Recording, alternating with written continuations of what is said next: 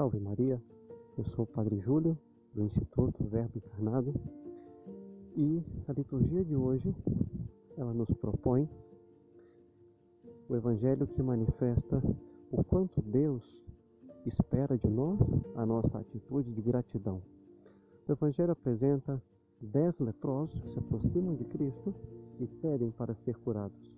Cristo dá ordem de que possam ir se apresentar ao sacerdote e, damos, e conseguimos ver no Evangelho de que eles saem da presença de Cristo ainda leprosos, mas eles confiam na palavra de Cristo e caminham para irem se apresentar aos sacerdotes.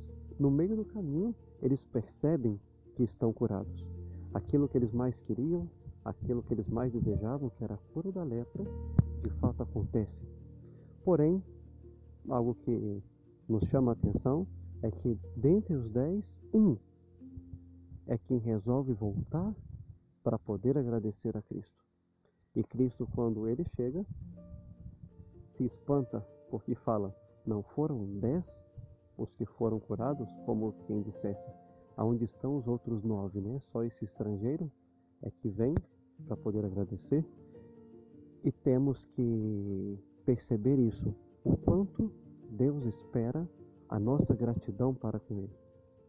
É claro que em momentos de necessidade, de dificuldade, momentos de apuro, todos nós recorremos a Deus e Cristo quer que nós recorramos a Ele. Ele mesmo nos promete: Pedi e recebereis, procurai e achareis, batei e abrir-se-vos-á. Pois quem pede, recebe, quem procura, encontra, e a quem bate, abrir-se-vos-á. São promessas dele. Ele quer que nós peçamos, ele vai nos dar tudo isso. Porém, não podemos cair nessa ingratidão.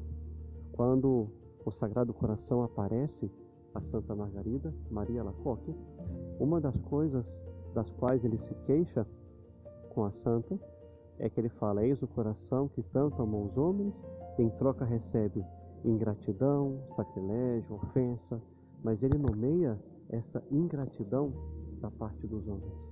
Todo esse amor de Deus para conosco que é manifestado em todo o nosso dia, espera de nós essa gratidão. Né? E ao longo do nosso dia, precisamos criar o hábito de ser gratos a Deus. Agradecer é próprio de quem ama. Então, tantas graças recebemos, tantas vezes temos que agradecer. Hoje nos dá o dom da existência, o dom da vida, a nossa saúde, a nossa família, e todos os dias nos conserva tudo isso, todos os dias eu devo agradecer por isso.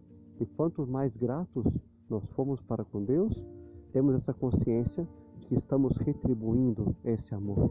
Se no mundo talvez muitos não agradecem, que nós possamos ser esse um entre os dez que voltou para poder agradecer a Cristo. Vamos pedir hoje à Santíssima Virgem, ela que soube de fato ser grata a Deus no canto do Magnífica, da onde ela agradecia por tudo o que Deus havia feito em sua vida, que ela nos alcance essa graça, ter a nossa alma muito grata e o nosso coração muito agradecido a Deus por todos os benefícios que Ele nos concede. Louvado seja nosso Senhor Jesus Cristo, para sempre seja louvado.